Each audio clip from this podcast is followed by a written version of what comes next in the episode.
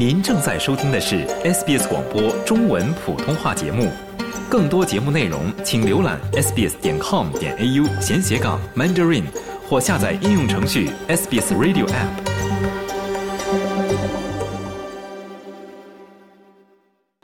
从法律角度看待社会现象，以专家意见指点生活迷津。请听现场说法。现场说法，您了解法律、咨询问题的空间。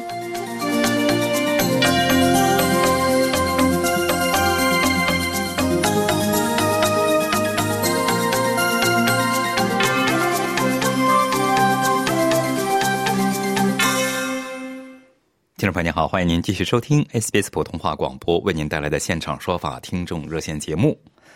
我们看到啊，在今年后半年啊，尤其是九月到十月期间，澳大利亚发生了大规模数据泄露事件。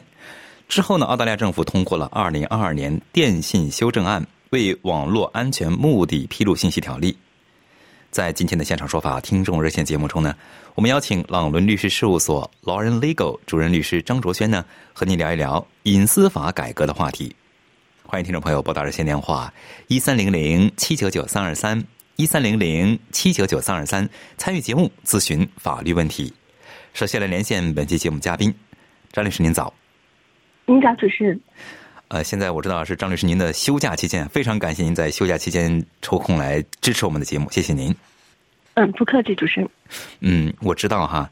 呃，在九月和十月期间，尤其是哈，澳大利亚这个发生了大规模的数据泄露事件哈，之后呢。这个政府通过了《二零二二年电信修正案条例》，嗯，您能给我们简要的介绍一下，就是这次修正案的主要修改的那些项目有哪些吗？呃，这次的这个修正案呢，主要是针对啊隐私法。其实很多人对隐私法都不会太了解，原因就是因为以前的话，这个法律。制定的条款让人读上去的话，更多的是一种指引性的，而好像跟绝大多数我们普通人没什么关系。那么，因为这次数据的泄露事件呢，恰恰是涉及到了很大规模的普通人的利益，像 Optus 啊，这个 Medibank 这些，其实都是我们每个人都有可能会使用到的，每天都能接触到的这些公司。确实，所以说呢，他呢就开始啊，这个对隐私，特别是这种所谓的叫重复性还有严重性侵犯普通人隐私的这些行为呢，做出了更细化的规定，同时赋予了这个。监管机构更多的权利，使得他们可以对于这种侵权行为可以直接的采取行动，并且开处罚单，让那些侵权的人的话看到，的确他们这么做的话，并并不是仅仅是一个口号说哦我要保护隐私或者，而是真正的可以实现到有监管部门去起诉，然后甚至可以这个进一步，当然现在还没有开放，但是。提出了一些概念，就是说，是否可以给普通人有直接诉讼的权利？嗯，就是说，普通人如果是自己的隐私被侵犯的话，可以直接提起诉讼。对，就好像呃，这个侵权呐，还有就是诽谤啊，呃，就是侵侵犯名誉权啊，诽谤这样子的例子。这样的情况下，如果你普通人认为自己的肖像权被侵犯了，或者是著作权啦，就这一些比较呃。这种抽象的这种概念的话，你也可以提起诉讼。但现在来讲的话，如果你是说别人侵犯你的隐私的话，你是没有办法以个人的这个身份来提起诉讼，要求赔偿的。我们中新闻中也提到哈，就是说这个法案提到了这个重罚的力度哈是提高了非常大。您能给我们再给我们回顾一下这个？嗯，首先是侵扰隐私的简约定义以及这个嗯惩罚的力度提高有多大吗？呃，这个首先侵扰隐私，它现在在法律上的定义呢，指的就是说，嗯，只要你是去这个对他人的一些呃信息进行了一些收集或者是呃使用的话，那么都有可能会涉及到是侵扰隐私。嗯，嗯，但是侵扰隐私本身呢，并没有在法律中做出一些惩罚性的规定。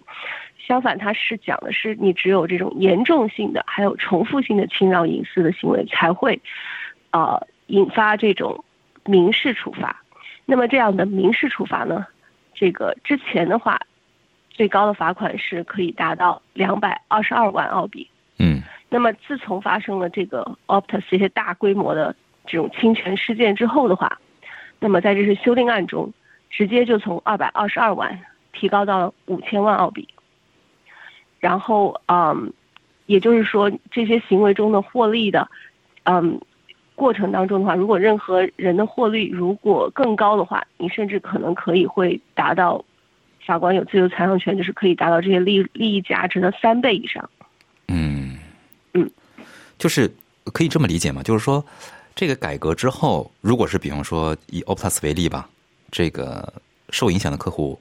或者是这个以这个 Medibank 吧，就是说受影响的客户如果发起集体诉讼的话，这个新的规则其实不适用的，应该是不往前追究的，可以这么理解吗？还是说呃就是可以这个已经适用了？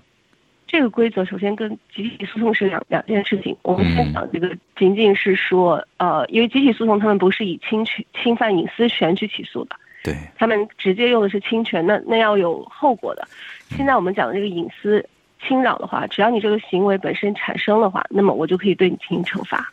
然后这个更多的是公权力对这些，呃，不不违违法的行为进行一种惩罚，然后来啊、以示警告的一种行为。嗯，就是其中您提到一个哈，就是严重或者是重复性的侵犯隐私哈，就是这个是会受到比较大的惩罚啊，有这个规定，怎么去定义这一点呢？呃，首先，这个他们出台了一个 guideline，也是一个指南，来去给这个执法部门去参考。呃，第一的话，就是这个执法部门接到这个投诉，一般都是普通民众的投诉的话，就好像 Fair War 一样，他们他们就会先进行调查，调查之后呢，先去看一下影响到的总人数大概有多少。第二的话，就是要看就是他们具体这些第三方非法机构获取的信息是否属于敏感信息，是否比如说是这些人的生日、姓名、住址，甚至有可能是他们的这种社工的号码，呃，这个 Centrelink 的号码、Medibank 的号码这些敏感性的信息。第三的话，就是这些信息他们收集了之后，是否已经使用到了这个呃，比如金融诈骗，或者是有一些是直接打电话去，像上次我们讨论的一个刑事案件那小孩那样，拿到信息之后直接去 blackmail，直接去勒索。对，就是如果说已经这种发现了这种啊、呃不良后果，然后可以推测对于其他人来讲都会发生这种不良后果的话，那也是一个可以考虑的客观因素。嗯那么第四点的话，就是说，呃，是是有一些人的话，有可能还没有造成这样的损害，但是已经可能可以进行分析的话，就是下一步这些人就会由于他是一些弱势群体，紧接着他就可能会受到更大的伤害，比如说像我们看到的一些老人，对嗯这些老人，他们可能个人信息泄露之后的话，就被这些不法分子利用。嗯，可能不是直接的这种金融诈骗，而是慢慢获取信息，向他们套利或者推销产品等等这些。嗯那么这些行为全部考虑了之后的话，那么这些执法部门就可以代表公众对这些个人或者是集体发生发发起诉讼，然后对他们不但是要求他们赔偿这种受损害的人，而且还可以对他们开出这种巨额的民事罚单。就是说，如果是比方说公权机构对他们开出了这个巨额的这个民事罚单，罚了这个款之后，这个款项会回馈到或者是会赔偿给这个受影响的人，是吧？是两个部分，第一个部分它是首先把违法的部分纠正，就是对它进行补偿，它有什么损害就进行什么补偿。因为在澳洲，它跟美国有很大不一样的，澳洲基本上它不会考虑太多的叫做比如精神赔偿，就是一些可能的隐性的赔偿，但是他现在的一些呃法官他们也可能会考虑，但具体立法的意图，他不会像美国那样开比较大的这种补偿性的罚单等等，是为了。仅仅补偿这个人的精神或者可能性损失，他还是看的是更多的是直接性的损失。那么他这个罚单的目的主要还是为了惩罚那个人之后的话，这个钱是进入国库的，而不是说补偿个人的。嗯，其实能罚得到的话呢，其实也不是一件特别坏的事情啊。但是呢，现在就是因为怎么说呢？因为网络技术的发展吧，其实很多这个作恶者他不是在澳大利亚本土的，呃，新闻报道出来呢，有些呢其实都是境外的。嗯，就是我们澳大利亚的这种隐私法，就改革之后或者改革之前，对境外的这种侵犯隐私的行为或者是犯罪行为有约束力吗？呃，在改革之前的话是没有定义的这么清晰的，嗯，然后这就导致了像您刚刚说的很多问题。其实对于我们进行澳大利亚本土进行侵害的这些绝大多数的这种网络组织的话，现在看到都是在国外。然后所以说呢，呃，在这个法令没有出来之前的话，我们看到的话就是正在进行的一些啊澳大利亚的法院的法官的话，其实已经引言就是。学习了欧洲那边的规法律规定的一些借鉴吧，因为我们作为判例法国家是可以引用国就是同类的英美法系的国家的判例来作为呃我们国家的一个这种法律的指南的。那么像这个最近最近的一个就是关于对这个有这个呃机构是监管机构对 Facebook 嗯进行了诉讼。那么讲的是 Face Facebook 有可能会是不是有可能？其实现在已经是定性了，是会对澳洲的很多的使用的用户的话，个人信息进行非法收集，然后做商业用途的这种情况。那么这个 Facebook 的服务器的话，恰恰就是在国外的，并不是在澳大利亚本地的。但是由于它针对的对象是澳大利亚用户，并且是在未经澳大利亚用户许可，甚至可能带有欺骗性的情况下。在他们的设备、电脑、电话上面安装了这种 cookies，然后来获取他们各种各样的个人的信息，从而实现他们的商业目的。然后这样的方式现在已经被澳大利亚联邦法院啊判定为是一种侵犯隐私权，需要做出赔偿的行为。那么当时 Facebook 其实是啊不服的，然后上诉了。那么最后现在看到联邦法院合议庭呢，也是支持这个初审法官的判决。像这样子的公司的话，也可以这种外国组织、外国实体，只要他收集的信息是我们澳大利亚本地用户的信息的话，那么也会受到相应的处罚。嗯，很有威慑力啊！就是说，嗯，对于一些普通人来说吧，还是作为我们觉得普通人力量很小哈。就如果我们觉得自己或者认为自己的隐私权受到了侵犯，我们该寻求怎么或者是怎么去寻求帮助呢？呃，这个现在澳洲的保护的话，可能啊，就是两个方面。一个方面的话，就是像刚刚我们讲到的，要去找这个公权力。嗯。那么这个公权力的话，在这边的机构，就好像呃，Fair Work 啊，Fair Work Commissioner 这样的，它也是一个 Commissioner，它的名字就叫 Office of the Australian Information Commissioner，简称 OAIC。那么它的性质也像 Fair Work Commissioner 一样，如果你认为你是受到一个侵权的人的话，然后你自己又没有办法提起诉讼，或者你短时间内，比如说你侵权的这个行为并没有像 Optus 这种大规模的，那么也就没有这种集体诉讼的法律公司愿意帮你做这种无偿的这种法律诉呃集体诉讼。那么这种情况下的话，你可以就是找到这个机构写信求助，收集到你的。能收集到的这种证据，然后附上去之后，那么这个呃 OAIC 的话，就像刚刚我们讲到，他会审查各个方面，做各个方面调查，认为你这个案子收到之后，他是否愿意用这个公共资源去帮你进一步的提起诉讼，或者是帮你争取你至少一部分的利益。那么他做了这些判断之后的话，就可以来做出相应的行为，帮助这个个人去啊避免受到侵害，并且对这些。啊，违法行为进行一种警告性的一种处罚。那么，另外一种就是刚刚主持人提到的，就是如果说这个规模够大的话，那么你可能还可以得到这种集体诉讼的保护。但是，像我们之前介绍过集体诉讼的话，你只有七个人以上的话，才能构成这个集体诉讼的开始。而且，通常因为费用非常高，必须要有相应的这种诉讼公司提供资金，或者是相应的这种啊擅长做集体诉讼的这种。法律服务公司的话，和这种诉讼资金公司进行合作的话，才有可能在这种案件当中啊推进下去。嗯，所以对于普通来讲，我们可能能现在看到，在澳洲来讲，可以尽量保护到自己的两个方式的话，就是这两种方式了。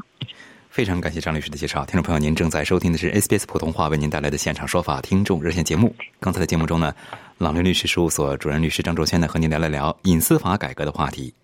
欢迎您继续拨打热线电话一三零零七九九三二三一三零零七九九三二三参与节目咨询法律问题。接下来我们来接听听众电话。这位是李先生，李先生您好。哎，你好，你好，您请讲。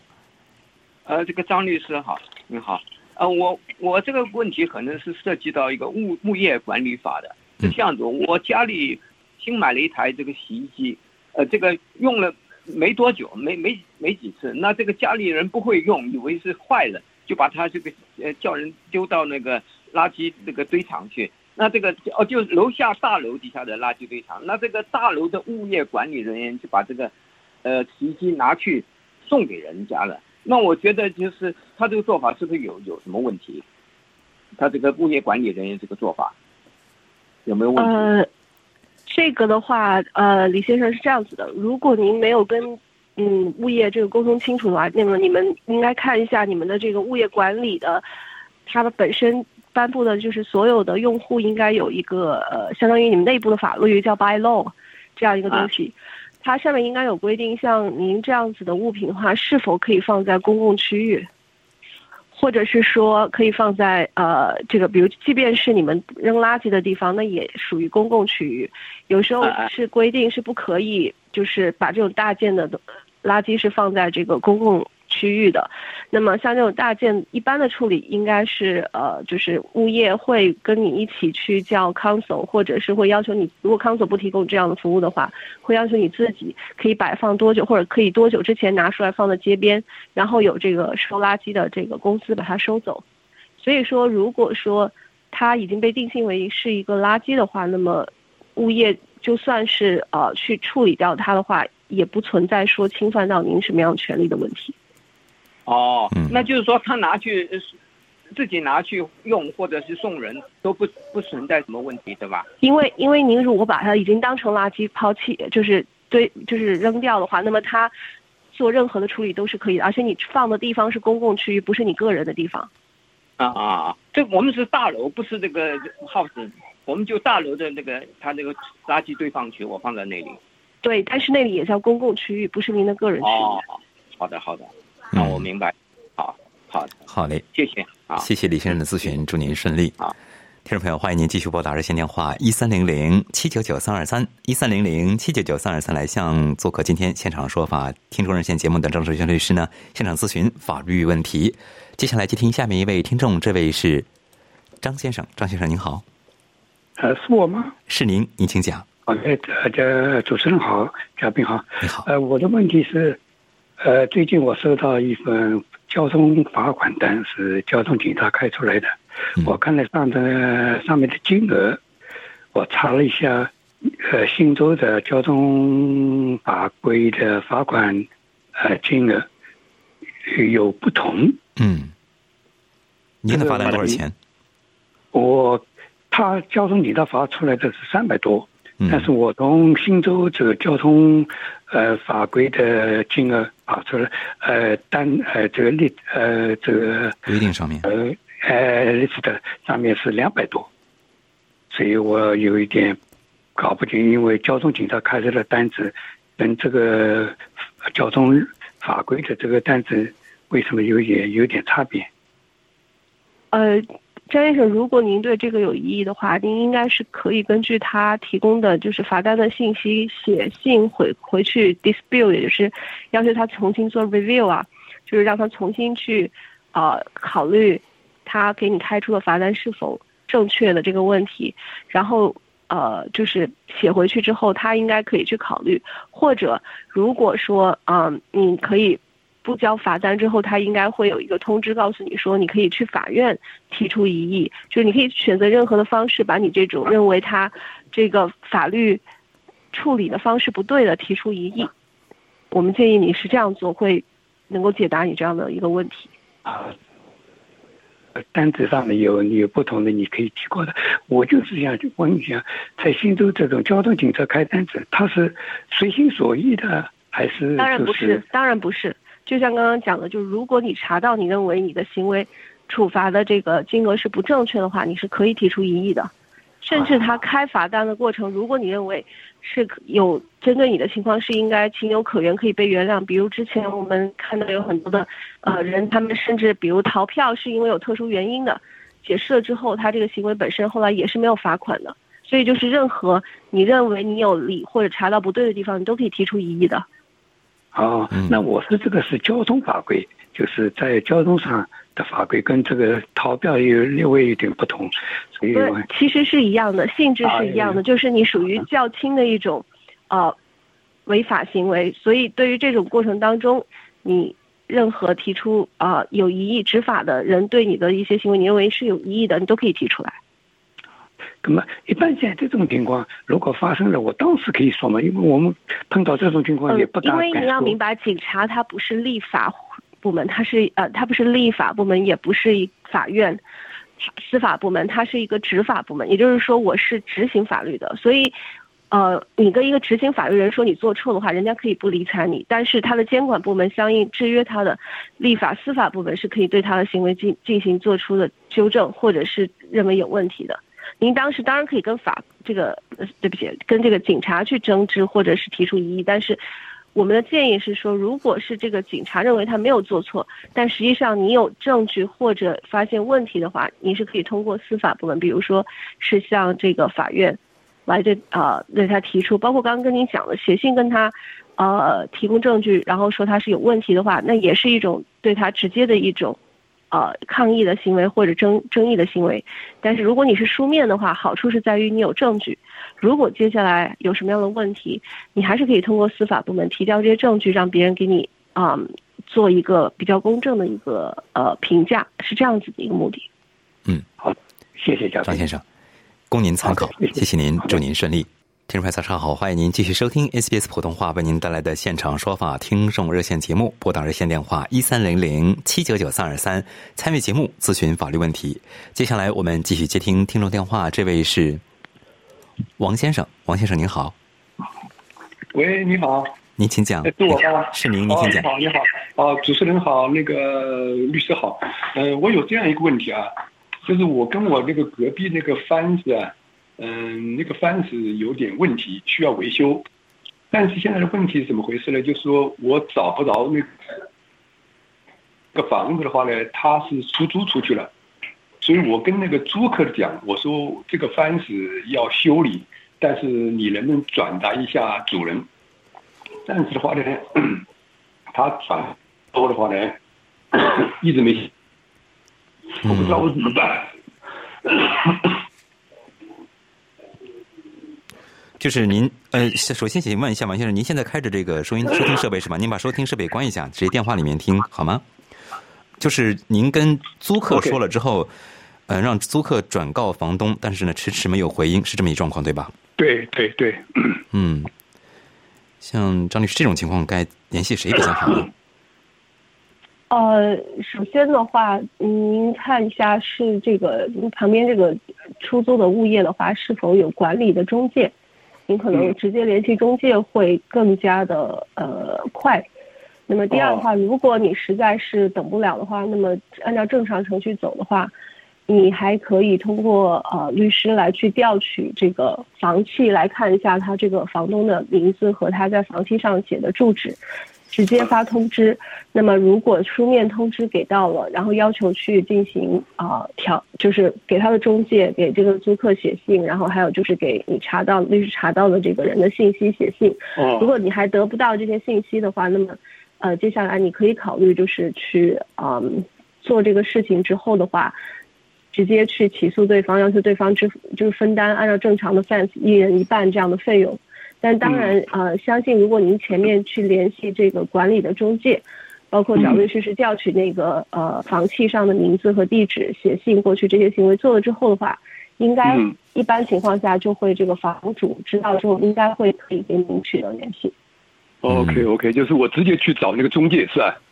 对，因为这些中介的话，他们才能够代表这个房东。房客有一些可能认为事不关己，这样可能就对对是帮您去对对对对，联系了。是，对对对，我想是的，因为我已经跟那个房客讲了差不多至少有半年了，半年以后的话就是没什么消息，我问过了两次，我也不好一直打搅他，因为他说我也就是个租客，我也没这个责任，是不是？那我就直接想办法找找那个中介去啊。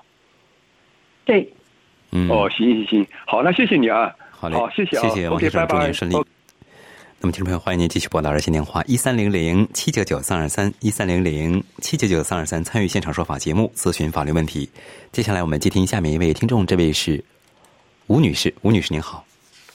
哎，你好，你好们好，我你好主要想刚才律师讲的那个就是网络侵犯的问题。哎如果我们发现网络被侵犯了，我们怎么投诉啊？还没听清楚。嗯，呃，就是您可以记一下这个这个公呃这个机构的名字，它叫 O A I C，O A R 对，它是个缩，写。它就有，对，它是一个这边的执法部门，叫 Office of the Australian Information Commissioner，相当于是澳洲信息嗯委员会。嗯哦那么啊你是可以，R 的全称是什么？I C。哦，Office。哦哦，对 Office of Off。就 Office of the Australian Information Commissioner。对，然后他们其实也有电话啊，他们这个电话是一三零零三六三九九二，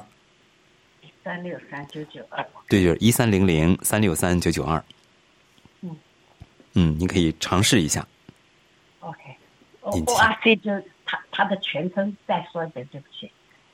O A I C 哎，O O A Office 对 O A 就是 O 是 Office，A 就是 Australian，I 就是 Information，C 就是哦 Commissioner。，information。哦，这个 I OK，I 嗯 information。C 呢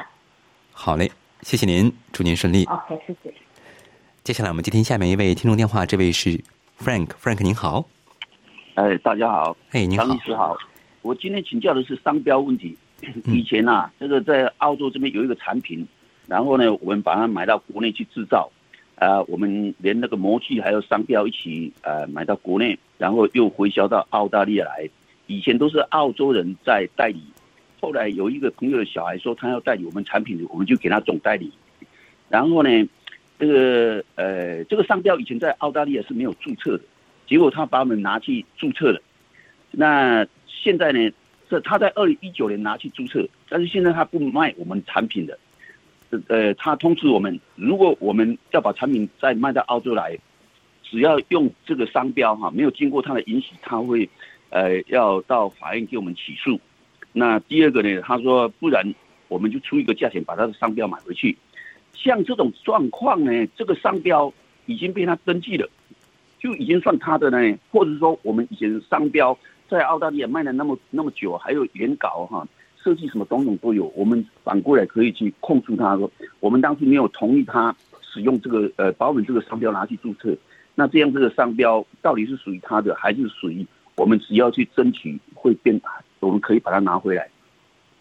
呃，听您讲的这个情况，您肯定是可以去起诉，争取把这个商商标再拿回来的。原因像您说的，就在他没有注册这个商标之前，您这个商标还有这些产品已经在澳洲啊、呃售卖了比较长的时间，或者说您可能在其他国家已经使用和售卖了很长的时间。那像您说的设计原稿这些，还有这些时间。就是已经售卖还有使用的时间的这些相应的证据证明，你要啊、拿到了的话，在这边提起诉讼，要求去对这个商标注册进行啊、一个修正或者是取消的话，这些都是可以做到的。哦，OK，好的，非常谢谢。但但就像像您说的，您必须有前面的这些证据。嗯，有的，哎、是的。